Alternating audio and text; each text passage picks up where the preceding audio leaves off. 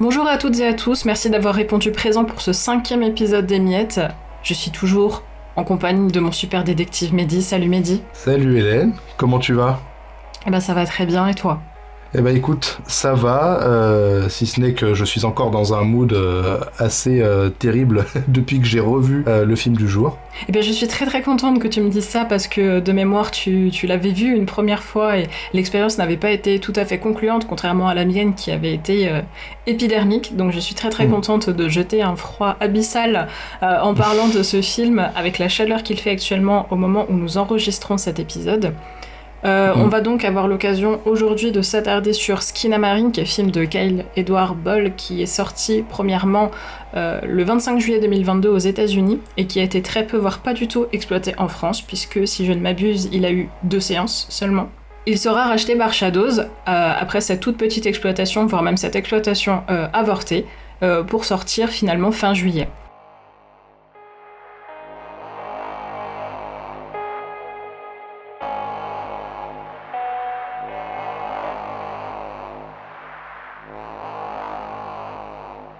Skinamarink, de quoi ça parle Eh bien, c'est très simple.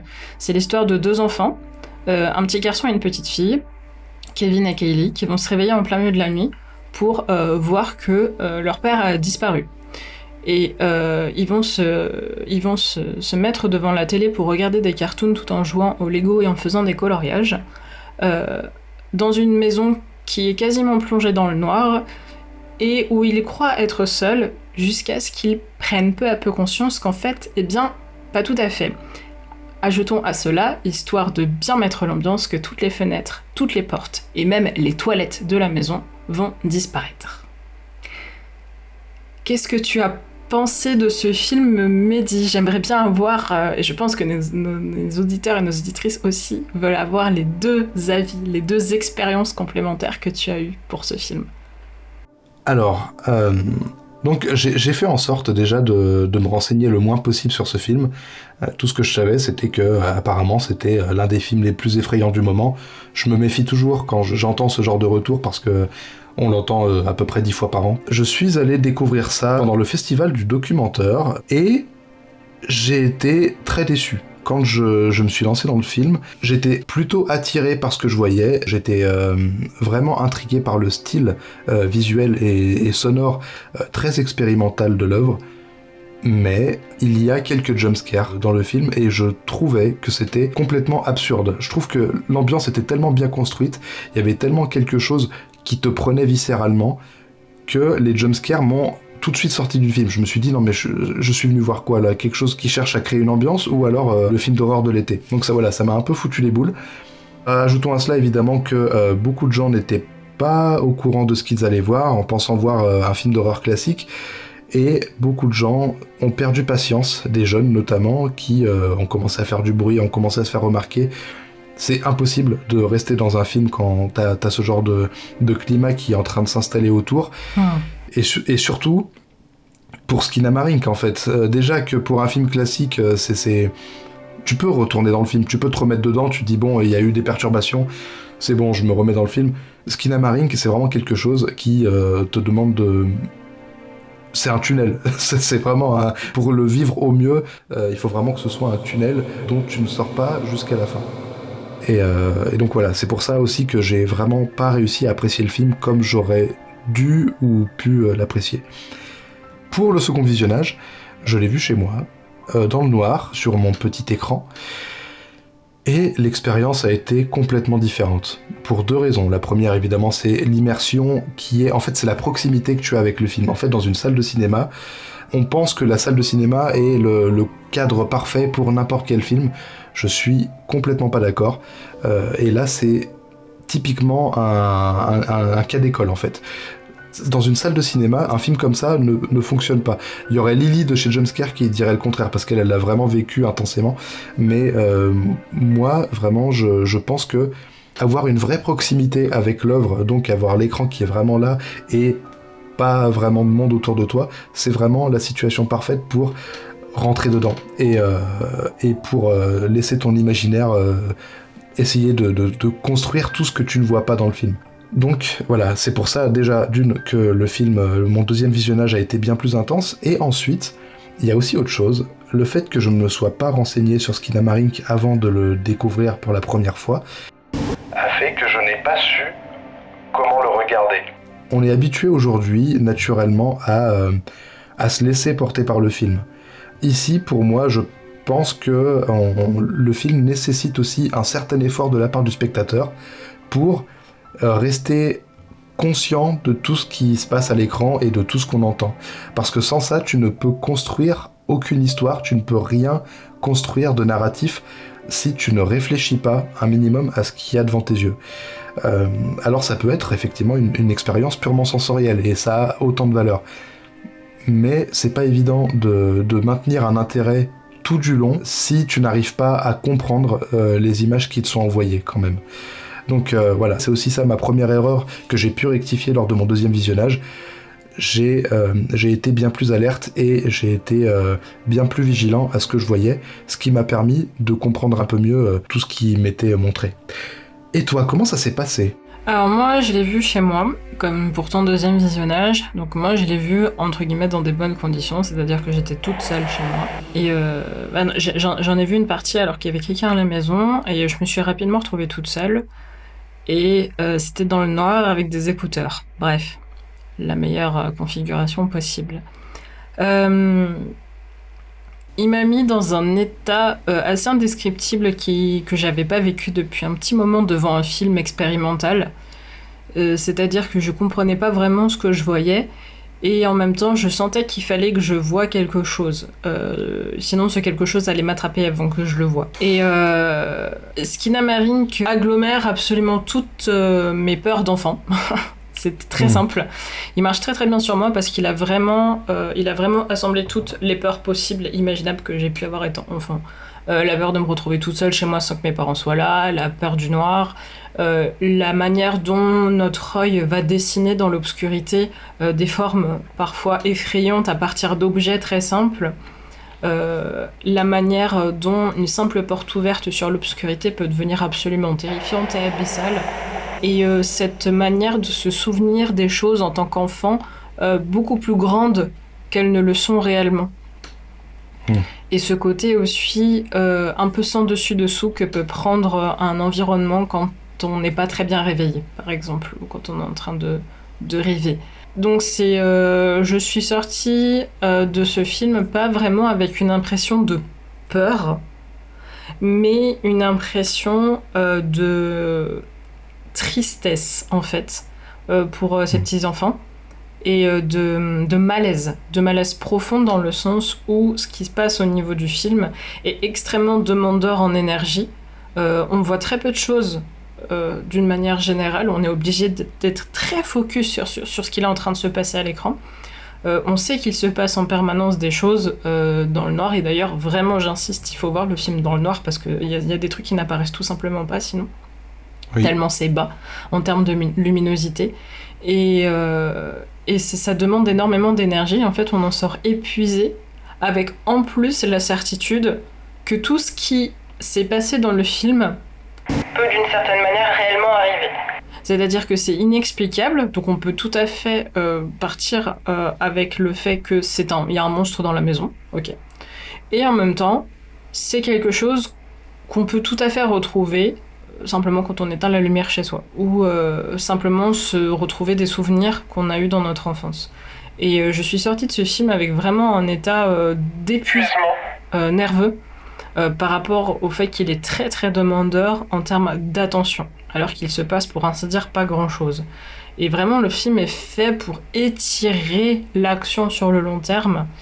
Les jumpscares, je crois qu'il y en a trois, ils m'ont pas marqué plus que ça. Par contre, ce qui m'a marqué, c'est le travail sur le son, auquel je suis très sensible à la base, et qui là est très très bien fait pour le coup, et qui, en s'ajoutant au, traitement très granuleux de l'image, va donner une impression vraiment euh, malaisante d'un univers qui est très familier, et en même temps où il se passe des choses très bizarres. Oui, parce que c'est vrai que moi-même, pour ma part, j'ai parlé de, mes deux expériences sans vraiment euh, aborder mon ressenti. Mais oui, euh, je suis entièrement d'accord avec toi. C'est vrai que euh, le film te chope par ce qu'il y a de plus profond en toi. on n'est pas sur, sur la simple peur de se faire tuer, la simple peur d'un fantôme, la simple peur de... Non, on est sur des, peurs qui n'en sont même plus vraiment, ce sont, ça fait juste remonter des choses qui sont en toi et qui peuvent te mettre dans un profond état de malaise si tu te retrouves à flirter avec des ressentis que tu n'avais pas connus depuis des années et des années en arrière. C'est euh, assez impressionnant en fait, la manière dont le film brille par le ressenti qu'il va faire, euh, qu'il va faire éprouver au spectateur. Euh, plus que par la tension générée par un quelconque scénario. C'est ça que c'est ça qui fait la grande force du film et c'est aussi pour ça qu'aujourd'hui on va très probablement plus se concentrer sur euh, le travail sur la mise en scène et sur le montage et sur le, son, euh, tous ces aspects-là, techniques qui amènent véritablement un profond sens artistique, euh, plus que tout simplement chercher à analyser le scénario. On va l'aborder, on va aborder ça, mais on vous laissera par la suite euh, faire vos propres recherches parce que même à ce niveau-là, effectivement, le film foisonne. Euh, je pense qu'il y a beaucoup d'interprétations à en faire, mais c'est vrai qu'ici, on va travailler sur qu'est-ce que Skinamarink et par extension qu'est-ce que l'analogue aurore quelque part? Est-ce qu'on parlerait pas euh, de la genèse du film? Oui, tout à fait. Il existe sur YouTube euh, plusieurs interviews de Kyle Edward Ball, qui est donc le réalisateur du film et qui, euh, qui est très accessible, qui a l'air adorable en plus de ça. Euh, d'une manière générale, quand il explique comment et comment lui est, lui est venue l'idée du film, pour lui, la plupart des réalisateurs d'horreur, selon lui, ont un jour fait un gros film effrayant de maison hantée. Euh, il prend, euh, prend d'ailleurs pour exemple quelqu'un qui, qui, a fait un grand film qui ne se passe pas dans une maison, euh, puisqu'il s'agit de Ridley Scott, et il dit que Ridley Scott a fait avec son Alien son, son film de maison effrayant dans l'espace. Et lui, il veut faire son film de maison effrayant, mais voilà, différent des autres maisons. Et en fait, la genèse de Skinamarink, pour lui, remonte à plusieurs années avant, quand il a créé sa chaîne YouTube où il mettait en scène des cauchemars qu'on lui racontait. Son but était de recréer les cauchemars qu'on lui racontait. Ce qui rappelle un peu le processus de création d'un film qui vient de ressortir, qui est euh, House de Kobayashi, qui est un film de maison qui est constitué en partie par les cauchemars et les peurs de la fille du réalisateur, qui lui a raconté. Sur le processus de création, euh, Kyle reste en fait assez elliptique. Euh, pour lui, par exemple, Skinamarink à la base, c'est juste un titre de travail qui lui tournait dans la tête au sujet d'une cantine à l'origine euh, inconnue qui est à la fois rassurante et vaguement effrayante. Ce qui est finalement un double jeu qu'on a dans beaucoup de cantines de, de notre enfance. C'est un peu la base aussi de tout ce qui est euh, le genre des espaces liminaires. Mmh. Et en fait, il avoue très clairement qu'il n'a jamais trouvé de meilleur titre et que celui-là lui convenait très bien. Et il n'a pas, euh, comme beaucoup de réalisateurs et de réalisatrices, l'envie d'analyser, de, suranalyser le film. Euh, c'est en général l'intervieweur qui s'en occupe. Par contre, il, euh, il le dit très clairement, il a été inspiré par l'esthétique qui a explosé sur YouTube ces dernières années dans l'horreur d'Internet, qui est l'esthétique de, de l'analogue horror.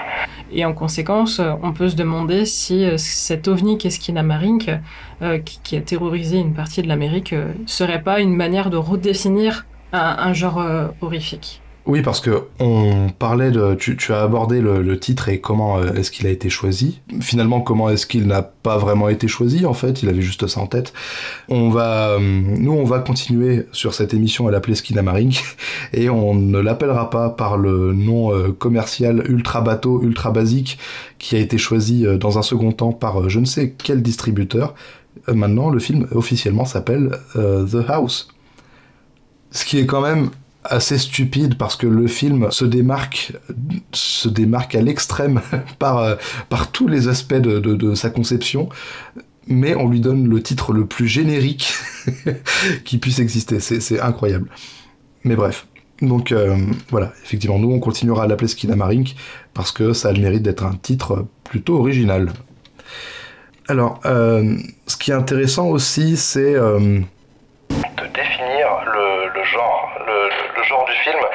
Et c'est un cas particulier pour Skinamarink. On va pas arrêter de dire ça tout le long de l'émission, je pense.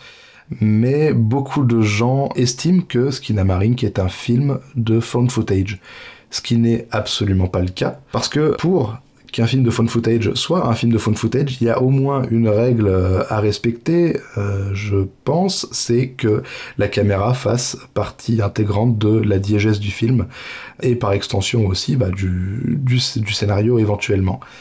Ici, c'est pas du tout le cas. Le film a la particularité d'avoir une esthétique technique de phone footage, euh, à savoir une image extrêmement granuleuse, un son de très mauvaise qualité. En fait, on insiste vraiment sur euh, la dégradation de l'image et du son du, du, film pour amener vraiment un, véritablement un climat qui viendra nous, nous happer viscéralement. Et pour comprendre ça, c'est intéressant de revenir à... Euh, aux origines de la technique du cinéma, tout simplement. Depuis sa création, c'est assez évident, mais c'est bon de le rappeler, le, cinéma n'a eu de cesse d'évoluer techniquement pour se rapprocher toujours plus de notre ouïe et de notre vue. Le but d'un film de fiction, c'est de nous faire oublier qu'on est en train de regarder une fiction et donc de nous faire oublier tout ce qui fait du film un film. Donc une image euh, granuleuse, bah, ça nous rappellera la pellicule, ça nous rappellera une caméra, un son qui bug ou qui est, trop bas, trop fort, ça nous rappellera un micro. Voilà. Tout ça, euh, idéalement, on essaie de s'en affranchir quand on, euh, quand on fait un film et quand on montre un film. Sauf que, au fil de son histoire, le, le cinéma a été bousculé par une technique tout autre qui a une démarche radicalement opposée, à savoir le found footage. Le phone footage donc a pour euh, but de redistribuer les cartes en, en insistant sur les tares techniques que peuvent avoir la caméra, le micro, etc. Ou en tout cas en ne cherchant pas à dissimuler ces éléments-là.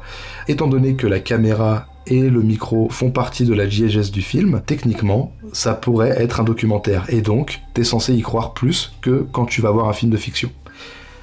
Et en fait, du coup, on a eu un certain âge d'or du cinéma euh, euh, footage. Il a commencé il y a bien longtemps. Je crois que l'un des premiers films, c'était euh, éventuellement Cannibal Holocaust, il me semble. Du phone footage Ouais, en phone footage, ouais. On a eu d'autres choses ça dépend, ça dépend en fait de la définition avec laquelle on se place. le, on peut dire que Cannibal Holocaust a révolutionné la manière dont on envisageait le fait de documenter ce que l'on voyait à la première personne.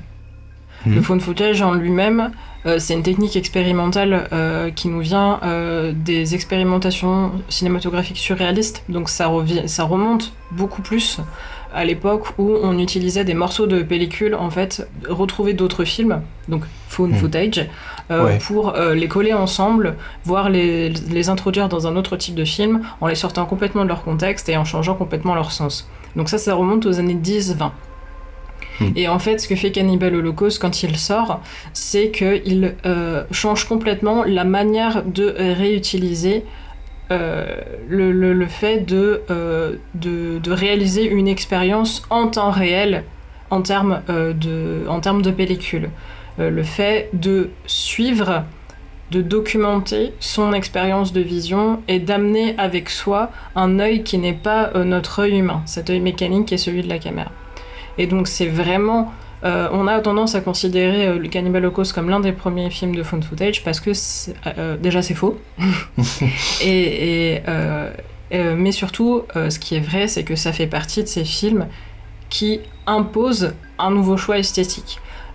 L'idée d'aller visiter un endroit inconnu, de documenter la visite de cet endroit et de faire en sorte de toujours filmer quoi qu'il arrive sans raison apparente.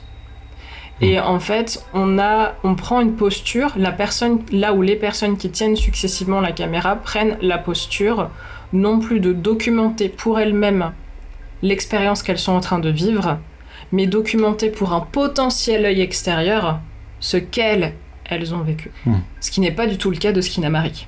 C'est intéressant que tu... Euh tu as mentionné le fait que on, on ait mis dans ce cinéma-là la règle d'or de ne jamais s'arrêter de filmer. Parce que c'est une des limitations du genre, à savoir, il faut toujours justifier qu'il y ait une caméra dans la diégèse et il faut toujours justifier qu'un personnage ne s'arrête jamais de filmer. Ce qui fait que ce cinéma, dans 80% des cas, a facilement pu se retrouver à tourner en rond, euh, à nous proposer des expériences toujours plus similaire. Il y a forcément évidemment des, cas, des cas qui sortent du lot et qui sont, exemplaires, mais on a quand même une grosse masse de films qui ont utilisé cette technique et qui n'ont pas réussi à se démarquer, ce qui a finalement donné à, ce, genre euh, une, assez sale image en fait, parce que finalement euh, le phone footage, pour beaucoup, c'est un cinéma relativement ingrat, en fait c'est un cinéma un peu... Euh, voilà, pour les gueux, ce qui n'est pas vrai du tout. Mais bref. Skinamarink l'a parfaitement compris et le fait qu'on soit passé par un âge d'or et qu'on ait été abreuvé, noyé, euh, gavé de ce cinéma-là, a fait que dans l'inconscient collectif, les tares techniques euh, simulées pour le phone footage ont, su générer en nous euh, une, une signification. En gros, voir ça, ça nous laisse entendre que c'est potentiellement vrai, ça nous laisse entendre que ce qu'on voit là, ça se rapproche euh, éventuellement du documentaire. Il y a quand même techniquement quelque chose qui nous fait nous dire ça n'est pas une fiction, même si euh, ça, se retrouve à en être. À cela, il y a aussi les réseaux sociaux qui ont amené euh, énormément de codes techniques en vidéo et en, et en prise de son qui nous ont fait nous dire voilà, le fait de voir ça, c'est potentiellement vrai. Skinamarink qui a récupéré ça et en a fait sa sève. C'est pour ça que depuis le début de l'émission, je, parle beaucoup, et, Hélène aussi, on, parle beaucoup de euh, d'un film qui nous prend viscéralement au trip et qui nous, euh, qui nous obsède, qui nous, euh, qui nous met mal, parce que par son aspect visuel et sonore, c'est quelque chose qui va nous, nous choper et ne pas nous lâcher. C'est pour ça que je revenais sur le cinéma, le cinéma en fun footage, parce que sur la technique, je dis bien sur la technique pure, c'est le, c'en est le résultat parfait. Et, ça pourrait éventuellement ouvrir à un nouveau style d'horreur dans le cinéma, parce que l'analogue horror existe sur Internet euh, de partout, mais là peut-être qu'on a ouvert une porte sur un nouveau cinéma, euh, et j'ai hâte de voir ce que ça va euh, amener par la suite.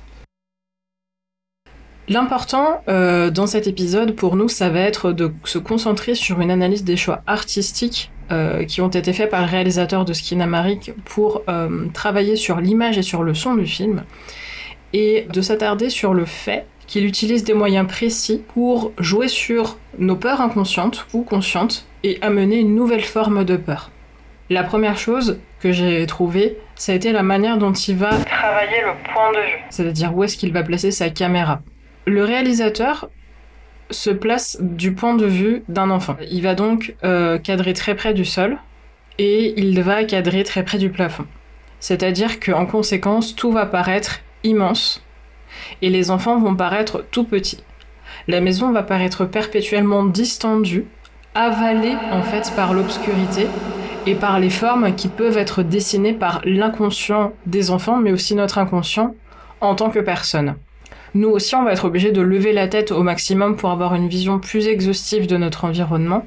On va devoir forcer avec nos yeux dans ce, tableau d'obscurité granuleux pour discerner quelque chose. Et euh, ce qui est intéressant, c'est que nous sommes aussi vulnérables que ces personnages enfants. Et là où le film se s'éloigne du côté phone footage dont on parlait tout à l'heure pour glisser vers l'analogue horreur, c'est qu'il y a une forme d'interactivité du film. Euh, nous pouvons, en tant que spectateurs et spectatrices, être concernés par ce qu'il se passe de la même manière que ces enfants. Soit nous l'avons été, parce que ça rappelle des souvenirs, soit nous le sommes actuellement. Il y a énormément de plans fixes très longs dans le film qui, par mécanisme logique cinématographique, donne l'impression qu'il va se passer quelque chose ou que nous devons voir quelque chose. Il se passe effectivement des choses des fois, et à d'autres moments pas du tout. Et c'est ça qui fait que le film joue sur notre état de nerf et qu'on n'est pas forcément sur ce qu'on peut considérer comme une terreur pure, que plutôt une sensation de malaise très profond de ne pas être à sa place d'être à la fois très voyeur et en même temps de ne rien avoir à faire avec ses enfants. On a tantôt envie de les protéger, tantôt envie de se barrer de cette maison. Et en même temps, on a envie de savoir ce qui va se passer. Et il va y avoir un rapport de force très ténu entre la curiosité de continuer à voir à discerner quelque chose et en même temps fermer les yeux et se dire ok c'est bon j'arrête. D'ailleurs, ça me fait penser à, tu sais, on a, on a parcouru pas mal de sources sur Internet pour euh, travailler notre analyse du film. Mm. Et dans le lot, tu nous avais sorti une vidéo de, de, de mecs qui euh, réagissaient au Mm. visionnage du film. Ouais. Et il y a un moment qui m'a beaucoup fait rire. Ce qui est intéressant, c'est que déjà, c'est drôle, mais en plus, c'est un cas d'école parfait sur ce que tu viens de dire, sur le fait de chercher des formes dans l'obscurité du film, dans l'obscurité, l'obscurité pardon, du cadre. On a ça à un moment où euh, t'as un des gars qui, commence à flipper, qui dit Oh, regarde, il y a un visage Et puis d'un coup, il dit Ah, mais non, c'est toi, c'est ton reflet que je vois dans l'écran. Et c'est euh, tellement ça, tu te retrouves tellement à chercher la moindre chose dans le cadre que finalement, euh, même un simple reflet, tu vas l'interpréter comme partie intégrante du film. C'est c'est en ça aussi que le film nous pousse à chercher en permanence et nous fait rester tout le temps vigilants sur ce qui nous est montré. J'avais trouvé intéressant, moi, il y en a une que j'ai pas mis dans notre corpus, euh, j'ai trouvé une vidéo de réaction d'une jeune femme qui est terrifiée euh, par, euh, par les films d'horreur et qui, c'est sa marque de fabrique, elle se, elle, se confronte régulièrement à des films d'horreur pour savoir à quel point elle supporte. Et la vidéo de Skinna Marink est, est assez courte, en fait, elle arrête très vite le film. Ah ouais Elle arrête très vite le film euh, parce que elle matérialise finalement des peurs que nous avons toutes et tous au niveau euh, de l'immobilité. Et je trouve ça très vrai. Je trouve à titre personnel qu'il y a très peu de types de plans qui sont plus effrayants et malaisants au cinéma que les longs plans fixes où il ne se passe rien. Hmm. Et il y a ce plan qui est d'ailleurs devenu l'une des affiches d'exploitation du film, où euh, le petit garçon est assis de dos par terre sur le, sol et qu'il regarde Dieu sait quoi. Et elle, elle trouve ce, ce passage absolument terrifiant. Aussi terrifiant que peut l'être l'un des passages où euh, l'œil de la caméra va aller tout doucement pénétrer dans une pièce entièrement plongée dans le noir. Parce que le film va avoir tendance à créer ce rapport de force entre la curiosité de l'enfant, la candeur de l'enfant et le fait que c'est potentiellement dangereux. Et en même temps, on n'a pas envie de revenir en arrière. Et en même temps, on a envie de revenir en arrière. Il y a un côté un peu sur place qui crée, en fait, qui est matérialisé par cette immobilité du cadre et qui, je trouve, est super intéressant dans la manière dont ça va étirer le nerf, euh, les nerfs des, des spectateurs et des spectatrices, soit par agacement, soit par ennui, mais en tout cas provoquer un effet qui, à mon sens, est très intéressant. Et il y avait. euh, euh, il y avait des commentaires sous les vidéos qu'on regardait par rapport à ça pour enrichir notre analyse. Un commentaire que j'ai trouvé super intéressant qui disait Euh, Skinna Marink m'a vraiment donné l'impression d'une bande de scotch qu'on retire très lentement pour pas, euh, pour pas abîmer ce qu'il y a en dessous. Et, et c'est très très lent et on a envie de l'arracher d'un coup. Et en même temps, on peut pas, on veut pas. Et j'ai trouvé cette analogie extrêmement forte. On, on- on a envie d'arracher le pansement. Sauf que si on arrache le pansement, il va se passer quoi? Qu'est-ce qu'il y aura en dessous? Est-ce que va y avoir du sang qui va jaillir? Est-ce qu'un monstre va surgir? Donc on y va petit à petit. Et ce film, c'est une expérience de tâtonnement, de tâtonnement d'enfant. cette tension que ça amène au spectateur, le fait que ça lui lui tende les nerfs à ce point de se retrouver face à un plan fixe qui peut se retrouver à durer justement. Il y a aussi cette, euh, cette interaction entre le, réalisateur et le spectateur, à savoir le spectateur va questionner le film et, se demander pourquoi est-ce que tu me mets ce plan-là? Est-ce que je dois en tirer quelque chose? Est-ce qu'il y a quelque chose que tu vas me faire débarquer dans le plan juste après? En fait, c'est ça aussi la question, c'est c'est comme quand on regarde un plan qui est beaucoup trop long, dans, même dans un film d'horreur, et qu'on s'attend à voir un jumpscare, et qui parfois d'ailleurs euh, n'arrive pas. D'ailleurs, il y a cette situation dans Skinamarink, Oui. avec la, la scène sur le lit. euh, La et maman, la- ouais, le- sur le lit. voilà. Et c'est ça en fait, c'est tendre une situation le plus longtemps possible pour que le spectateur soit tourmenté, non pas par ce qui lui est montré à l'écran, mais par toutes les questions qui vont se bousculer dans sa tête. Euh, c'est en ça aussi que ça en fait un cinéma euh, purement viscéral. Finalement, en ce sens, toutes ces questions qui se posent, ça fait de ce film une espèce euh, d'enquête laquelle, dans laquelle on va, on va tâtonner à la fois en tant que spectateur et à la fois en tant que personnage principaux. Encore une fois, euh, l'une des grandes questions qu'on se pose, parce qu'encore une fois, on n'est pas dans du phone footage, qui tient la caméra? Pourquoi elle est là? C'est pas des caméras de surveillance, a priori, ou parce que sinon elle serait vraiment posée bizarrement. Et c'est là que c'est intéressant, c'est que le film va évoquer un point de vue propre, un point de vue spécifique, euh, qui, si on veut prendre des moyens de facilité, mais qui marche très bien, euh, pourrait s'apparenter à celui du rêve, notamment grâce à un travail sur les sons, qui peuvent être à la fois très proches, à la fois très très loin, très ténus. Et il y a quelque chose, moi, qui m'a beaucoup frappé dans le film, je parle de cette histoire de tâtonnement, euh, ce qui m'a fait le plus... Ce qui m'a mis le plus mal à l'aise dans le film, c'est l'utilisation des sous-titres. Je trouve que l'un des sous-titres les plus effrayants du film, c'est le sous-titre Small Footsteps. Donc petit pas. que l'on entend des fois et que l'on n'entend pas. Et souvent, les sous-titres servent quand la lumière est tellement basse que l'on ne voit rien. De telle sorte que ces petits pas peuvent être à la fois les petits pas de l'enfant, comme être les petits pas de quelque chose de très dangereux. Euh, ce qui des fois va ensemble, mais on va y revenir. Il est très difficile de comprendre ce qu'il se passe, et je pense que c'est fait exprès. Les sous-titres ici sont complètement détournés soit ils transcrivent les dialogues qu'on entend, soit ils transcrivent des dialogues qu'on n'entend pas, soit alors que l'on entend des dialogues qui sont parfaitement incompréhensibles, il n'y a pas de sous-titres pour les traduire. En, conséquence, on se trouve face à plusieurs niveaux de lecture. Alors peut-être qu'il existe un niveau de lecture uniquement avec les sous-titres, peut-être qu'il existe un niveau de lecture uniquement avec les sous-titres qui sont intégrés à la bande euh, visuelle, parce qu'il y a des sous-titres sonores il des sous-titres visuels. Euh, ou peut-être qu'on peut euh, imaginer une histoire simplement avec les images. Et encore une fois, ça c'est un des euh, éléments principaux de l'analogue horror, c'est les cartons. Les cartons sur lesquels vont être écrits des messages. Des messages qui vont être parfois, quand le choix des mots est bien fait, absolument terrifiants. Dans l'analogue horror, c'est extrêmement répandu, ces petits cartons euh, qui vont permettre un travail sur euh, le côté granuleux de l'écriture. Et aussi bien qu'on peut accentuer des mots quand on parle, quand on crie par exemple, ou quand on chuchote, sur les cartons on peut les, euh, les agrémenter de couleurs, de capitales. Et tout de suite, chacun, chacune va avoir sa vision auditive.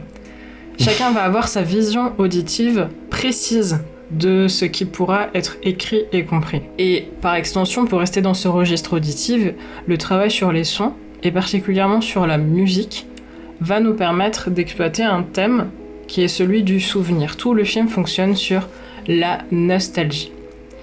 Et euh, en un sens, ça peut se rapprocher d'un projet, euh, de plusieurs projets musicaux qui se rapportent là aussi à l'analogue aurore et à euh, tout ce qui est euh, épisode des espaces liminaires, qu'on appelle euh, aussi le weirdcore, le dreamcore, le nostalgiacore. Donc cette manière d'évoquer des souvenirs que l'on n'aurait pas forcément vécu soi-même. Ce côté nostalgique, qui est un petit peu appelé par la lofi. on peut penser à ce projet musical qui qui explore euh, la maladie d'Alzheimer et notamment les épisodes de démence en utilisant des vieux vinyles dont on dégrade euh, le son de plus en plus, qui est le, projet euh, de The Caretaker, qui est un très très long projet musical, je crois que c'est 6 heures en tout, 6-7 hmm. heures, où il y a plusieurs étapes qui sont autant de, de gradation vers des épisodes de démence. Et euh, la démence, c'est d'ailleurs l'une des interprétations euh, que l'on peut avoir du film, qui est, je trouve, un peu facile, même si elle est valable. Effectivement, le fait que tu, que tu parles de l'exploitation des souvenirs, le, fait d'emprunter au genre du nostalgiacore et, et, tous ces courants-là, ça nous rapproche aussi, je trouve, euh, du point de vue du rêve, dans le sens où, de toute façon, voilà, que ce soit le rêve ou le souvenir, ça reste des images qui nous viennent en tête, qui de toute façon sont créés par notre esprit. Euh, même si c'est un souvenir, ce sera, ce sera toujours la copie de quelque chose qu'on aura vécu. Et là, on est en plein dedans, dans le sens où on a euh, plusieurs euh, éléments sonores, visuels, qui, pour moi, rappellent le rêve. Par exemple, le fait que on ait des sous-titres qui ne correspondent à rien qu'on ait entendus, euh, mais qui pourtant sont de toute évidence prononcés, compris par les personnages, puisque euh, les enfants y répondent parfois. Et ça, moi, ça m'évoque clairement le, principe du rêve, à savoir que quand on, rêve, parfois, un personnage nous dit quelque chose, on l'aura parfaitement compris, sauf que quand on y pense, quand on y réfléchit, on n'a rien entendu euh, au niveau de notre oui, on n'a vraiment rien entendu de ce qu'il a dit. Par contre, on sait ce qu'il a dit. On Et ce c'est exactement ce qui est euh, employé ici dans Skinamarink. Et plusieurs fois, assez souvent d'ailleurs. Donc on est entre... euh, on est sur un, sur un genre visuel qui va emprunter à la fois au souvenir, mais aussi au rêve. Parfois peut-être faire un mélange des deux. Et c'est ça aussi qui, qui confère au film une expérience aussi euh, subjective, aussi euh, tournée vers l'émotion, parce que euh, c'est clairement du point de vue. On n'est on n'est pas sur quelque chose d'extérieur à un quelconque personnage. C'est forcément un point de vue qu'on emprunte, parce que c'est purement sensoriel ce qu'on regarde. Oui, et ce côté sensoriel n'a qu'un seul but, euh, c'est jouer sur un système de Paranoïa. qui lui aussi est très prégnant dans l'analogue horror, c'est le fait de nous maintenir en alerte permanente et que cet état d'alerte, de paranoïa, de peur, le fait de regarder autour de soi, euh, cette, euh, ce côté extrêmement être aux aguets, demeure même après le visionnage du film. Le plus flippant dans ce type de film, c'est le moment où tu arrêtes le visionnage et où tu n'es pas forcément en sécurité pour autant. Le moment où tu te dis, en fait, Ça pourrait m'arriver. euh, ça peut m'arriver de tomber dans les escaliers comme c'est le cas de- du, du petit Kevin. Euh, ça peut m'arriver de rêver. Euh, ça peut m'arriver euh, d'avoir euh, des hallucinations auditives et visuelles euh, sous- dans différentes situations. Cette alerte permanente, elle est certes visuelle, euh, comme si les jumpscares étaient là pour euh, nous rappeler que bah, c'est un film d'horreur et qu'il faut quand même euh, voilà, rester en alerte. Hmm. Mais ça le fait aussi et surtout de manière sonore. C'est à la fois indispensable de regarder le film avec un dispositif type écouteur et casque, et en même temps c'est quelque chose d'extrêmement dangereux parce qu'il y a des variations sonores qui sont extrêmement fortes. Euh, quand il y a des jumpscares, je pense notamment euh, bah, les trois en fait, euh, les trois jumpscares du film, Euh, le jumpscare avec la Barbie, le jumpscare avec le téléphone et le jumpscare avec la- le, le visage de, de Kylie qui est complètement brouillé.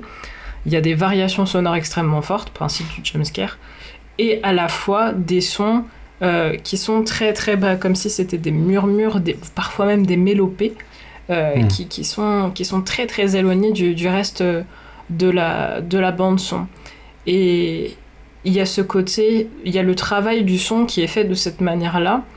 On va avoir tantôt des sons très clairs, Tantôt des sons extrêmement saturés. moi, c'est quelque chose qui me met extrêmement mal à l'aise à titre personnel. Euh, je pense Mm. que la, la- la séquence du, du sang qui gicle au plafond, là, 3-4 fois de suite, va rester très longtemps dans ma mémoire parce que vraiment ce cri, euh, Ouais, pareil. ce cri saturé est terrible. Et le but est d'agir sur les nerfs euh, avec euh, ces dialogues euh, entre les personnages qui ne semblent pas se comprendre, qui ne semblent pas s'écouter. Et le seul dialogue vraiment long, entre guillemets, et compréhensible du film, dont je me souviens, c'est le dialogue entre gros guillemets qui se fait au téléphone quand le petit garçon croit ou rêve d'appeler le service d'urgence.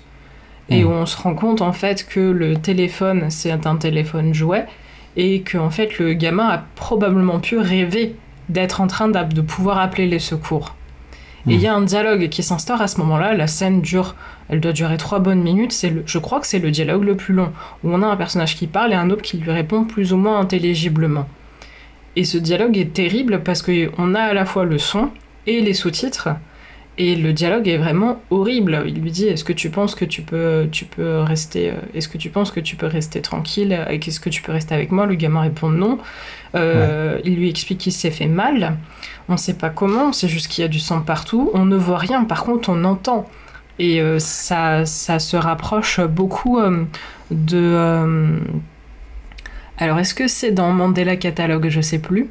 Euh, de ces principes d'analogue aurore, euh, de, de- de- d'affaires criminelles, où on entend, sais, souvent au début, pendant les reconstitutions, ou pas d'ailleurs, hein, quand on reprend des, des, sons d'archives, euh, les appels mm. à la police où en général c'est une mère terrifiée qui, a perdu son enfant et qui, qui, appelle, ou un autre personnage qui s'est fait agresser, ou un personnage qui se fait poursuivre. c'est quelque chose qu'on a tous entendu à un moment donné dans un documentaire, dans un film, dans un film d'horreur peut-être qu'on a tous et toutes appelé nos parents à l'aide à un moment donné et qu'on n'a pas pu, euh, on n'a pas pu obtenir euh, leur aide parce qu'on rêvait ou parce que c'était pas possible. Hmm. Et, je trouve que c'est la scène la plus cruelle, alors qu'il se passe pas grand chose finalement, euh, parce que on a eu la possibilité et l'espoir que ce sentiment d'alerte redescende parce qu'il est entendu par quelqu'un qu'il peut pallier à ce sentiment d'alerte et d'angoisse. Ouais. Et là, il y a ce plan sur le téléphone où on prend conscience du fait que, bah, non, la seule possibilité de sortir pouvait potentiellement être avec un téléphone, et elle hmm. n'est pas possible, elle n'est pas envisageable. Ce qui fait que la seule fenêtre vers l'extérieur, c'est cette télé. Cette télé qui, elle, fait tourner en boucle des, des cartoons.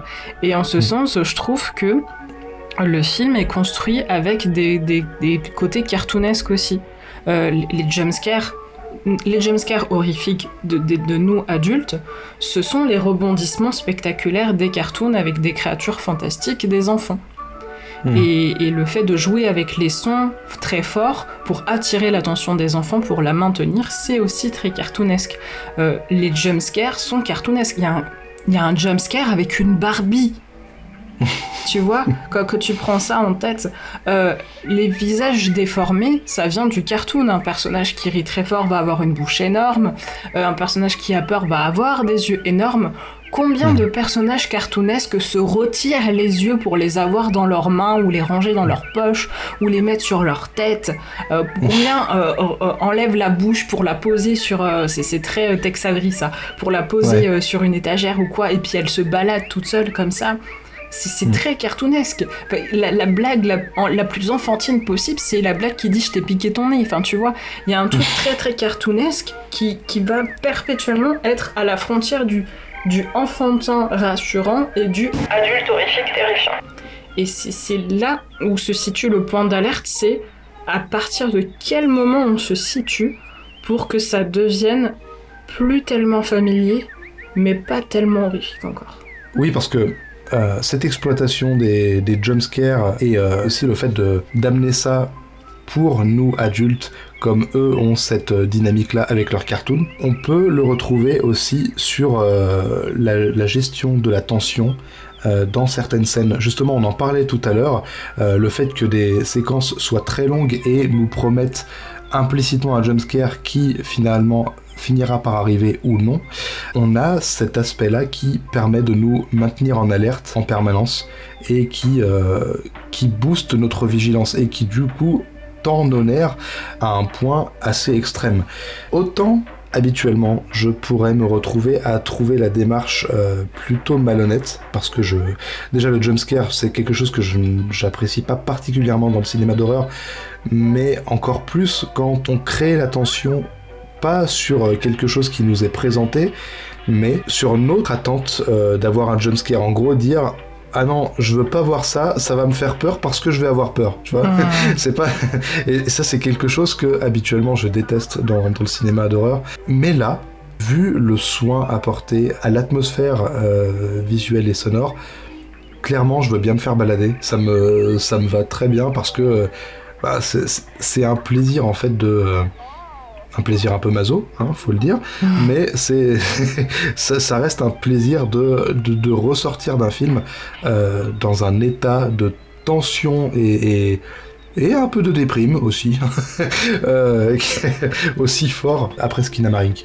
Donc ça, ça c'est quelque chose qui me plaît beaucoup, et pour revenir sur le, le travail du son qui permettrait de nous maintenir en alerte, il y a un élément... Euh, T'as parlé tout à l'heure, Hélène, de euh, du fait qu'il y a des sons qui sont très forts comme des sons qui sont très faibles. Mm. Euh, ce qui va, euh, pareil, euh, maintenir notre attention focus. Moi, ce qui me, ce qui me plaît aussi, c'est cette espèce de paradoxe qui consiste à utiliser des, des, murmures, des sons qui sont censés être très bas quand on entend les enfants se murmurer à l'oreille des choses, mais que nous on entendra très forts en fait. C'est vraiment des sons qui vont se démarquer vraiment vraiment bien de, toute la nappe sonore parce qu'on a on a une en fait ce qu'il faut dire, c'est que sur cette ambiance sonore, ça peut être à, double tranchant. Ça peut amener effectivement un malaise, mais ça peut aussi vraiment endormir le spectateur. Parce qu'une nappe euh, de bruit, comme ça, un, bruit numérique ou vraiment analogique pour le coup ici, c'est quelque chose qui, euh, en restant tout du long, peut, euh, bah, peut nous endormir, comme quand on était gamin et qu'on était dans la voiture et que le bruit de la route qui ne s'arrêtait pas, la vibration. Euh, voilà les vibrations, ou même quand on est sous la pluie aussi, quand on roule sous la pluie et qu'on a cette nappe sonore permanente, c'est quelque chose qui, moi personnellement, me, voilà, me fait fermer les yeux et voilà, je suis parti pour 8 heures. Là, le fait de gérer le son de cette manière-là, à savoir euh, utiliser les murmures des enfants, en plus la voix d'un enfant, c'est le genre de truc le plus flippant qui puisse exister dans un film d'horreur. et là, le fait d'utiliser ça pour amener des pics sonores euh, dans la bande son, c'est brillant. En fait, c'est absolument brillant parce que euh, ça nous maintient éveillés et surtout ça nous maintient dans un état de tension euh, euh, que qu'on a rarement connu avant ça. Donc je trouve ça assez impressionnant. Oui, et ça va, ça va de pair avec l'utilisation des différentes, euh, des différents signes de ponctuation sonore qui sont complètement illogiques en tant, quand on les entend en tant qu'adulte et qui, qui, qui qui est rendu possible par cet effet de tension. Ah, on, atteint un, on atteint un stade de tension dans le film qui fait que n'importe quel bruit, même s'il mm. est illogique avec ce qui est décrit ou montré, peut être flippant. Je pense par exemple au moment où on entend un craquement, le sous-titre le, titre comme un craquement d'os, alors qu'on entend, je crois que je peux le reproduire avec la bouteille, on, entend un truc plutôt comme ça, un, un, craquement de plastique en fait. Et mm. ça aussi, c'est d'un côté très cartoonesque, très doublage. Et là où c'est terrifiant, c'est que on atteint un état d'adrénaline tel que on peut utiliser n'importe quel bruit, même illogique, pour nous faire croire quoi que ce soit. Le bruit, parce qu'il va intervenir en dehors de cette nappe sonore fondamentale dont tu parles, va être terrifiant. Et il y a une suprématie du sous-titre intégré à l'image qui fait que si c'est l'entité ou le sous-titre qui le dit, c'est que c'est forcément vrai. Enfin, c'est clairement marqué à un moment donné, qui, enfin, les, des os qui craquent, bonne cracking. Euh, et, je me souviens, j'ai fait pause, j'ai fait non. ça va pas être possible. Parce que c'est une scène que on ne voit pas, c'est une scène qu'on entend. C'est une scène mm. qu'on entend et sur laquelle on peut poser absolument toutes les interprétations possibles. Il y a une interprétation de, suicide, il y a une interprétation de meurtre, une interprétation de, d'un personnage qui trébuche. Euh, ça, ça peut être les Lego qui, qui, s'entrechoquent. Mais le film te dit ce sont des os qui craquent. Et on est dans un tel état de tension que même ces sous-titres deviennent rassurants. Ça devient des indicateurs. Tellement tous ces sons nous plongent dans une espèce de transe, ça devient peut-être la seule indication logique, plausible, tangible de ce qui peut se passer. On s'en remet à ces écritures parce qu'on ne voit rien et ce qu'on entend est peut-être même le fruit de notre hallucination et de notre imagination. Parce qu'en mm. fait, le plus important qui se passe dans le film, et c'est, là que ça le rend très impressionnant, c'est tout le travail qu'il y a sur le hors-champ. Un hors-champ qui, ici, est à l'intérieur du champ. C'était intéressant ce que tu disais au niveau des jumpscares, notamment dans les, dans, les, dans les scènes qui s'étirent, parce que on va avoir assez peu de coupures finalement pour nous rendre vraiment mal à l'aise. On va avoir les, les, les, jumpscares qui vont être des juxtapositions de, plans absolument illogiques et donc effrayantes. Mais on va avoir ce système narratif qui consiste à faire rentrer directement dans le champ quelque chose qui ne devrait pas y être. Ça passe par un personnage qui se retourne, ça passe par un personnage euh, qui... Euh, bah, le dernier plan du film, euh, ce visage que l'on croit voir apparaître et puis qui finalement euh, se dissout et puis qui finalement revient et puis qui finalement se dissout, qui se déforme, qui se reforme. Euh, ça passe par un plan fixe où il y a une couette et la couette, tu sais pas pourquoi, elle sort du champ sans aucune raison logique. Mm. Rien que ça, ça peut, ça peut effectivement effrayer. Et tout- toute cette technique d'utilisation du hors-champ passe en premier lieu euh, par des techniques visuelles qui consistent à cadrer des angles de porte, des morceaux de plafond. Et Mm. le réalisateur en profite pour, à ce moment-là, mettre plein de bruit pour nous donner l'impression qu'on est en train de louper quelque chose. Et en fait, en tant que spectateur, on est puni la plupart du temps. Tu sais, on est au coin, mais littéralement. On est au coin littéralement pendant que tout autour, une ambiance se crée et on n'est pas convié à cette ambiance. Tout ce qui se passe d'intéressant se passe Hors champ.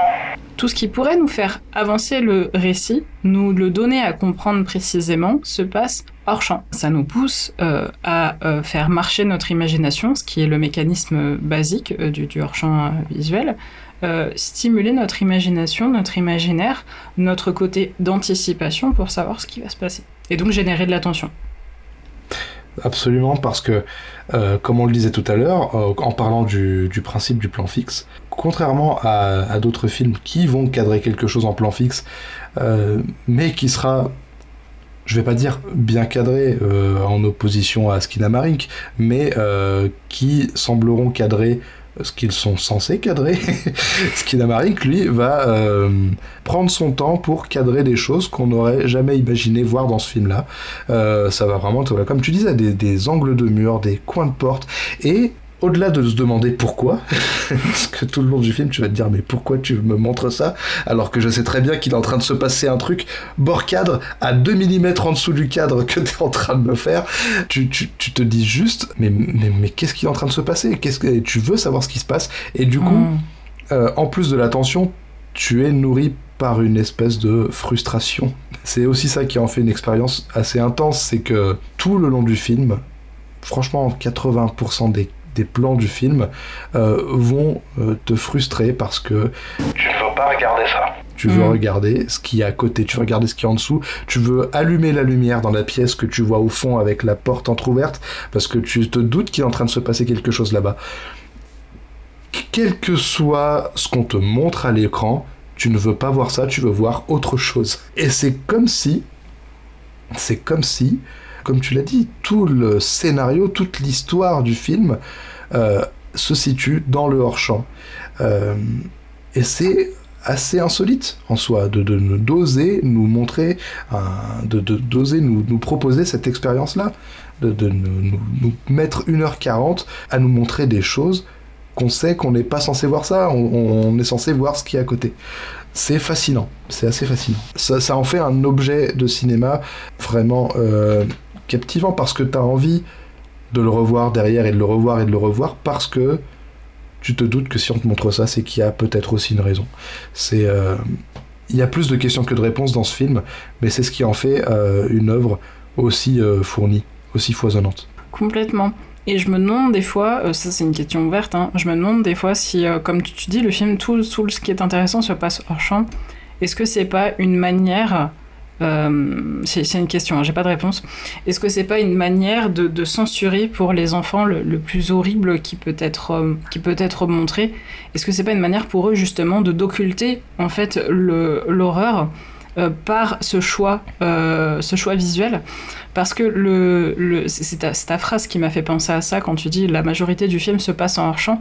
Ça me fait penser à un film qui est sorti il y a quelques années qui s'appelle Le Fils de Saul, euh, qui est un film qui se passe dans un camp de concentration euh, euh, allemand et qui a la particularité de suivre un personnage principal et tout le reste, tout, tout le reste du champ est flouté. On ne voit nettement que le personnage au premier plan. Mhm. Ce qui fait qu'en fait, toutes les horreurs qui se passent autour de lui sont perpétuellement occultées. Il y a notamment une scène qui se passe à un moment donné dans une chambre à gaz qui est terrible. Euh, se passe ce qu'il doit se passer, et après ils ouvrent les portes pour bah, nettoyer la chambre, et en fait, tout est flou. Tout, tout, tout, toute l'horreur est censurée, en fait. Un film incroyable. Et, Mm. Et là, ce, ce- ce- c'est, est-ce que ça peut être une forme de... Alors, c'est beaucoup plus compliqué que ça. Hein. La Sonémès n'utilise pas le flou spécifiquement pour censurer, mais ça dirige notre attention spécifiquement vers ces éléments flous, plongés dans l'obscurité, cachés derrière une paroi, que l'on ne peut Mm. pas voir. Est-ce qu'on se refuse volontairement la vision de cela? Est-ce que c'est une volonté d'occulter ce qu'il peut se passer dans le noir de cette porte, alors que la caméra nous y emmène et plonge peu à peu dans l'obscurité de telle sorte qu'on rentre dans cette pièce sans allumer la lumière et on ne peut pas détourner le regard puisque c'est là-bas que se situe la suite du film? Ou est-ce que on est du point de vue des enfants, on est dans le dans le potentiellement dans le rêve ou le cauchemar d'un enfant qui se voit à la troisième personne et qui, euh, qui, qui, qui aimerait savoir ce qu'il se passe, mais qu'il voit avec ses yeux d'enfant dans cette immensité abyssale qu'est cette maison et, et qui se censure, enfin qui occulte volontairement quelque chose d'horrible qui serait en train de se passer ça, à mon avis, c'est pas, c'est pas, c'est pas pertinent comme interprétation parce qu'il y a, y, a y a, des horreurs qui se passent physiquement dans le film qui sont occultées hmm. pour nous, mais pas pour les enfants. Nous, on a juste, on a juste des giclées de sang sur le sol slash plafond ou euh, ou une entité qui dit à un enfant de mettre un couteau dans son œil. Du coup. Euh...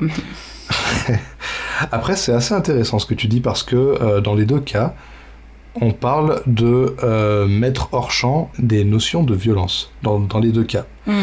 Pour le fils de Saul, euh, que je, n'ai pas vu, je me dis, est-ce que tout simplement ce ne serait pas pour faire preuve de pudeur par rapport à ces événements, hmm. euh, afin de montrer effectivement ce qui a pu se passer euh, à cette époque-là, sans être, euh, sans se complaire dans une violence assez grave. Hein. On parle quand même des, camps de concentration.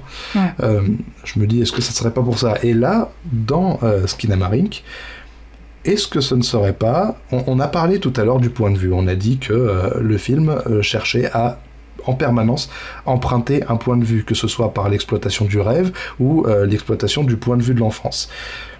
Est-ce que le fait de ne jamais montrer, euh, déjà vraiment de ne jamais montrer frontalement la violence, parce que comme tu le dis, euh, même pour nous, elle nous est cachée, ou de toujours garder des endroits dans le noir, est-ce que ce ne serait pas des marques de d'effacement de l'esprit par un quelconque trauma, tu vois. Hmm. En gros, euh, peut-être que, étant donné qu'on parle d'un point de vue lié à l'enfance, peut-être que ce sont des souvenirs qu'on regarde et que tout ce qui nous est montré est ce qu'il reste de, souvenirs qui ont été grandement effacés parce que ce sont des choses traumatisantes. Hmm. En tout cas, oui, clairement, le, le hors-champ a un but, je pense, dans tous les cas. Oui, oui, tout à fait. Et, euh, et c'est volontaire aussi de pas euh, pas écrire une histoire totalement linéaire et de laisser un hors-champ aussi narratif dans le film. Euh, il y a plein de choses qu'on nous dit pas, qui, qui peuvent être en, en, l'occurrence imaginées parce que ces enfants, quand on y réfléchit, ils sont un peu bizarres quand même, tu vois. Ouais, parce que comme tu le dis, c'est vrai que moi c'est ce qui m'a dérangé, c'est que ils ont très peu de réaction qu'on attendrait d'un enfant, en fait. Hmm. Purement émotionnel. Euh, voilà, c'est ça. C'est hmm. ça. On, part du principe qu'un enfant va effectivement euh, toujours euh, fonctionner sur le mécanisme de, des émotions. S'il est triste, il va se mettre à pleurer. S'il est, s'il est amusé, il va se mettre à rigoler. Ici, c'est pas ça. Ce sont des adultes dans des corps d'enfants. Ouais. Ce sont des. C'est vraiment en fait des personnages. Par exemple, je repense à la scène où on voit pour la première fois. Euh, je crois que c'est la première fois du film. On voit un objet au plafond et il s'agit d'une chaise. C'est, je crois que c'est la première fois. En tout cas, voilà, il y a cette scène-là où on voit la chaise au plafond et les enfants qui regardent ça et qui ne réagissent pas. Et la seule chose qui se passe, c'est qu'un des deux dit à l'autre. Euh, je pense qu'on va essayer de faire moins de bruit. Mais Enfin, tu vois une chaise au plafond, enfin je sais pas, soit t'es es traumatisé ou tu te mets à, pleurer, à crier à quelque chose. Quand il crie, c'est vraiment des, des, cris très ponctuels. Vraiment, c'est un, ça dure une seconde hmm. et après ils se reprennent et euh, il y a vraiment des, des, choses étranges dans leur comportement. Ah oui, oui, mais il y a cette scène, le, le jumpscare de la Barbie, où euh, donc il y a ce cri euh, strident qui, qui n'est pas humain en fait, avec la lampe hmm. torche qui tombe par terre. Donc c'est Kevin, je crois, qui dit une phrase terrible, hein, d'ailleurs. Euh. J'avais tellement peur que je pouvais pas détourner les yeux. Hmm. Mais quel enfant dit ça C'est terrible. C'est clair. Il y, y, a un côté très désincarné dans ces enfants qui les rend aussi effrayants que, que la, le potentiel monstre qui se cache, qui se cache dans la maison. Et, et quelque chose donne à penser que, que, que, cette maison et je crois que c'est une interprétation que, que, que j'ai vue aussi sur Internet, euh, donne à penser que cette maison est une maison poupée tu sais, euh, et que les enfants seraient en train en fait de contrôler tout ce qui se passe dans cette maison.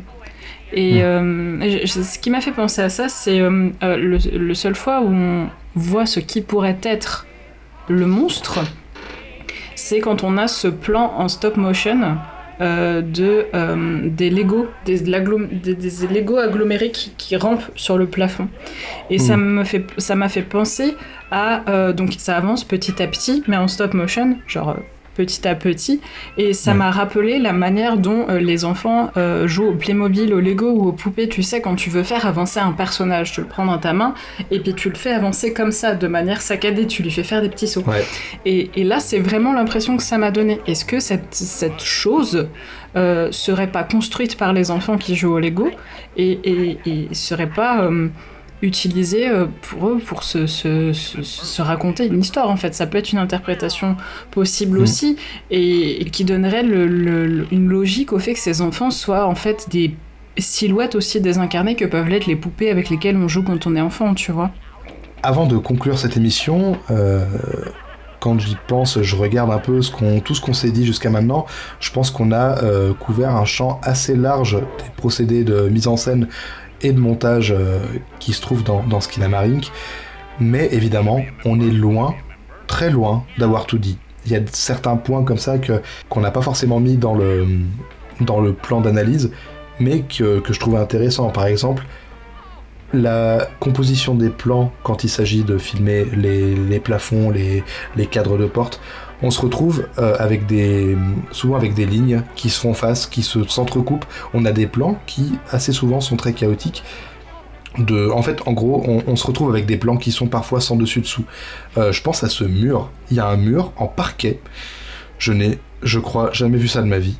un mur en parquet. ça existe Et, euh, ça existe. Ben, voilà, moi, j'avoue que je suis pas du tout familier avec ça. En tout cas, voilà, avec ce- cette, ce, ce parquet comme ça, qui avec des planches qui se, qui se rejoignent euh, et forment euh, une espèce de pyramide. Mm. En fait, moi, ce qui m'a fasciné tout le long avec ce mur, c'est que ça renforce cette notion de sans dessus dessous parce qu'on a des plans euh, qui cadrent le plafond, on a des plans qui cadrent le sol. Parfois, on a l'impression que c'est des plans qui cadrent le plafond, mais en fait qui cadreraient le sol, mais à l'envers. Le fait de se retrouver avec un parquet, pour moi, un parquet, ça se met au sol, ça se met pas au mur. Faut arrêter, des, faut arrêter les conneries à un moment en donné. Je suis désolé. Je suis désolé. Un parquet, c'est au sol, on marche dessus, ça grince, c'est comme ça. Un parquet au mur, ça n'a aucun sens. Et euh, je pense que le réalisateur l'a parfaitement compris, parce qu'il utilise le parquet au mur pour euh, chambouler notre notion de sans dessus dessous. Parce que des fois on cadre le mur et on croit qu'on cadre le sol, parce qu'un parquet, c'est au sol. Mais non, ici le parquet est au mur. Donc euh, voilà, il y a des choses comme ça qui euh, qui vraiment font que à la fin tu te retrouves avec le cerveau complètement retourné au même titre que les plans du film parce que vraiment euh, surtout que c'était un thème euh, du film, c'est un thème visuel, c'est euh, on se retrouve parfois avec un gamin qui est au plafond, c'est même l'affiche du film. L'affiche du film, c'est un gamin qui est au plafond. Voilà, il y a des, éléments comme ça sur lesquels on s'est pas attardé, même si là je me suis un peu trop attardé sur le parquet, mais c'est un problème à un parquet au mur, sans déconner. Bref, en tout cas, en tout cas, voilà, on, a abordé des points qui nous semblaient intéressants pour creuser un début d'analyse, mais c'est sûr et certain que si on regardait encore plusieurs fois le film et si on explorait aussi la chaîne YouTube du réalisateur parce qu'il a une chaîne YouTube avec euh, énormément de courts-métrages qui ont été construits sur la base des rêves racontés par ses abonnés, je pense qu'on pourrait encore plus pousser l'analyse et bien plus loin. Voilà, donc euh, maintenant, euh, Hélène, suite à ce coup de gueule parfaitement légitime, je tiens à le préciser, je te laisse aborder la conclusion. Avec plaisir. Ce côté sans dessus dessous, moi, me rappelle beaucoup euh, un roman, un roman qui est La Maison des Feuilles de, de Danielewski, euh, qui est un, roman euh, expérimental de science-fiction où un personnage découvre que la maison dans laquelle il habite est en fait beaucoup plus grande et labyrinthique que ce qu'il aurait pensé. Et cela se voit littéralement dans le découpage du texte qui parfois lui-même est aussi un peu sans dessus-dessous. Et c'est un processus qui, je trouve, se voit aussi dans Skinamarink. Alors peut-être que c'était une, inspiration qui n'a pas été citée par le réalisateur, en tout cas, euh, ça pourrait être, euh, même si à mon avis c'est pas le cas, mais ça pourrait être une justification d'appeler euh, ce, film à, l'européenne The House. Est-ce que ce serait une potentielle maison des feuilles Possiblement, je ne sais pas. Il y a énormément de théories pour expliquer le film. elles pullulent sur, le, sur le YouTube anglophone. Et euh, la plupart parlent évidemment de traumatisme, d'abus, euh, de parents violents, euh, d'enfants psychopathes aussi. Et l'une des plus célèbres, c'est une théorie qui est trouvable sur YouTube sur la chaîne Film Theory. Et là, en l'occurrence, c'est le youtubeur Matt Spat de The Film Theorist qui écrit cette théorie qui tient en un petit quart d'heure et qui a deux interprétations. Euh, je vais commencer par la plus triste, parce que je trouve qu'elle est euh, à la fois très impressionnante et pas forcément intéressante. Euh, selon MatPat, le film, une partie du film est l'illustration d'un coma dans lequel plonge Kevin une fois tombé dans les escaliers. Il tombe dans les escaliers au début. Et en fait, il se trouverait dans un hôpital et il, hallucinerait une partie des choses. les portes et les toilettes qui disparaisseraient traduiraient son manque de mobilité et la télé, elle, elle symboliserait celle qui se trouve en face du lit, traditionnellement dans une chambre et qui passe euh, des éléments du domaine public en continu. Et en fait, pour lui, euh, Kevin aurait une tumeur au, cerveau qui provoquerait euh, somnambulisme, hallucination et, et douleur à l'œil, qui justifierait donc ce, couteau qu'il s'enfonce dans l'œil à un moment donné. Et qui traduirait l'une des manières de retirer une tumeur au cerveau qui est de passer par l'orbite pour atteindre plus rapidement. Et de la sorte, à la fin du film, les visages des personnages qui sont distordus sur les photos pourrait être causé par ce qu'on appelle une prosopagnosie, c'est-à-dire l'impossibilité de reconnaître les visages des gens. Et là encore, euh, c'est plausible parce qu'à toute fin du film, Kevin demande plusieurs fois à un visage plus ou moins dans le noir qui, qui il est sans recevoir de réponse. Euh, il y a aussi ce, carton assez, intéressant qui est le carton 572 euh, jours qui apparaît de manière complètement impromptue, qui fait environ deux ans et ce serait pour le youtubeur MadPad deux ans de traitement pendant lesquels le personnage se ferait opérer de manière répétée. Et les opérations seraient traduites par la répétition du son ou le son gicle sur le plafond. Et euh, ce petit passage est commenté euh, par les sous-titres par Child Screaming puis Older Child Screaming, à savoir deux opérations qui interviendraient de moments différents du temps. Et à la fin, la silhouette complètement floue qui peut être celle de la mère, qui dirait va dormir, ce serait sa mère qui lui dirait de bah, de se laisser aller et de, et, de mourir pour, euh, pour la rejoindre, puisque la mère serait morte par suicide plutôt dans le film. Et en effet, dans une partie du film, Kaylee va dans la chambre, elle rencontre sa mère et on entend donc des os craquer. Ce serait le suicide de, de la maman, auquel Kaylee aurait assisté, ce qui expliquerait qu'elle dirait euh, qu'elle ne veut pas parler de, maman, I don't want to talk about mom. Et, euh, et donc ce serait tout le film raconterait en fait l'histoire d'un divorce de parents qui n'arrivent pas à gérer la condition médicale d'un enfant qui se désagrège de jour en jour et qui finit par mourir. C'est une théorie euh, qui est terriblement triste et qui peut être vérifiée par le court métrage qui a été la première étape de création de Skinamari qui est disponible en entier sur YouTube, qui est Ek, qui dure une demi-heure, qui est beaucoup plus condensé et qui est à mon sens terrifiant, parce qu'il n'y a aucun jumpscare pour le coup dans celui-là et où plusieurs éléments ont été repris. Il euh, y a un, petit enfant qui chante, euh, c'est la, la comptine You Are My Sunshine, My Only Sunshine, qui est reprise par euh, la comptine Skinamarik dans Skinamarik. le conte de jour va beaucoup plus loin et beaucoup plus mm. vertigineux dans Ek. il va jusqu'à plusieurs milliers de jours, jusqu'à obtenir environ 50 ans, durant lequel l'enfant aurait tourné dans cette maison sans porte ni fenêtre euh, le petit enfant euh, euh, s'excuse d'avoir eu un cancer, qui pourrait vérifier la théorie de, de Pat. Et donc ces éléments, si on compare Skinamarink à X, ce premier court métrage, en termes de processus de création, la théorie de Pat est terrible, mais elle est, en, en l'occurrence, elle est plausible. Et Eck se termine par une dernière ligne de dialogue qui dit Mom, I think we're in hell. Maman, je pense que nous sommes en enfer.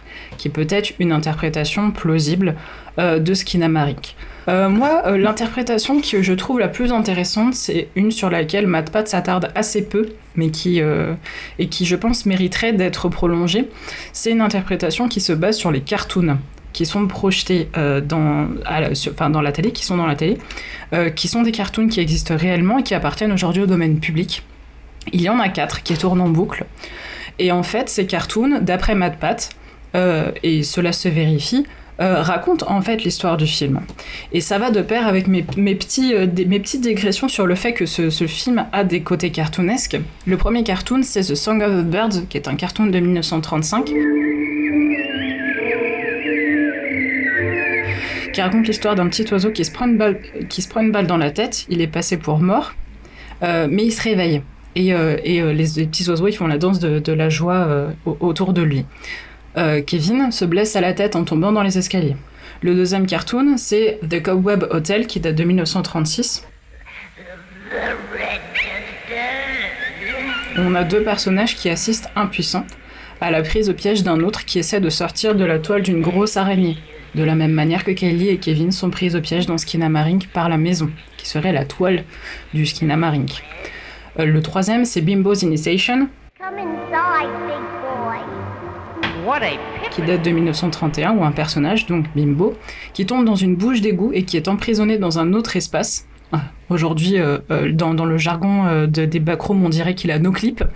il tombe dans un autre espace dans lequel toutes les portes sont fausses. Elles sont en papier peint avec de la pierre derrière ou des choses comme ça. L'espace tourne, se retourne, les portes deviennent des fenêtres, des trous, des machins. Skinamari, comme tu l'as dit, Mehdi est sans dessus dessous. Et le dernier, c'est Presto Change O, qui date de 1939. Où un petit chien se fait tirer dans l'œil.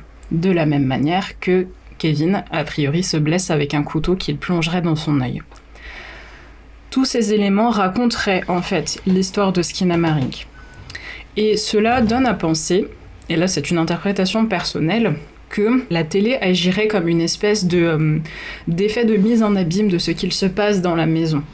Et que la maison, en tournant et se retournant comme une espèce de kaléidoscope, donnerait euh, l'occasion de vivre plein de petits morceaux d'histoire qui se recoupent et se recoupent à l'infini. Ce serait un piège qui se reconfigurerait en permanence à l'infini, quelque chose d'infernal finalement. Et ça pourrait être une idée de l'enfer, une idée cartoonesque. Pourquoi cartoonesque? Parce qu'il y a en permanence, et ça c'est typique de l'analogue aurore et des espaces luminaires, cet esprit, cet effet à la fois de familiarité et de souvenir, et de quelque chose qui est étrangeté, ce côté inquiétante étrangeté. Et en l'occurrence, c'est quelque chose qui va interroger la double signification des histoires, le double niveau de lecture qu'une histoire peut avoir selon qu'on la considère enfant et qu'on la reconsidère adulte. En l'occurrence, ici, est-ce que les histoires qu'on nous raconte est-ce que les cartoons des enfants ne seraient pas finalement nos films d'horreur d'adultes Est-ce que ce qui est traduit par le cartoon et le dessin en 2D, l'illustration, ne serait pas ce qui deviendrait un film d'horreur, un film de monstre, une fois que l'on est adulte hmm. Est-ce que, euh, au contraire, les deux interprétations ne pourraient pas se recouper Est-ce que ces films qui nous ont traumatisés enfants et que l'on voit de manière très banale adulte, ne seraient pas aussi les cartoons qu'enfants on considérait comme banaux et qu'une fois que nous sommes adultes, nous les considérons selon le message adulte qui peut être envisagé. C'est une possibilité. Quand tu, par rapport à toutes ces questions que tu es en train de, nous poser, quelque part, est-ce que Skinamarink n'aurait pas la démarche de nous ramener à l'enfance pour euh, faire du film Skinamarink un de ces films qui, euh, qui nous traumatise autant que euh, qu'on aurait été traumatisé par des films étant enfant. C'est une interprétation que je suis totalement et qui fait à mon avis que Skinamarink est très très effrayant et très bien mené, c'est que il a la possibilité de rassembler les personnes en fonction d'un vécu que nous avons tous eu, celui d'un enfant. Nous avons tous été enfants à un moment donné. Euh, le film, euh, quand il a été exploité aux États-Unis, n'a eu que très peu de censure euh, il n'a pas été euh, classifié. En revanche, euh, en Grande-Bretagne, il a été interdit au moins de 18 ans. Cela donne euh, une idée de la considération que l'on peut avoir, la différence de considération que l'on peut avoir de ce type de traitement, parce qu'en vrai, il n'y a rien de graphique. Ce qui est graphique, c'est ce- l'idée que l'on peut s'en faire. Le plaisir que l'on peut avoir face à cette histoire qui nous ramène à l'enfance et qui en même temps peut être terrifiante. Et tu parlais de plaisir masochiste tout à l'heure par rapport à ce type de film. Et dans cette interview, il y a une phrase qui est citée que je trouve est très vraie. C'est que L'horreur, en tant qu'adulte, c'est une horreur qui est consensuelle. On décide de se faire peur. L'horreur est consensuelle, c'est une peur qui est contrôlée, que l'on décide de s'infliger. Et qu'à partir du moment où ce n'est plus consensuel, ce n'est plus de l'horreur. Parce que tout est hors de contrôle.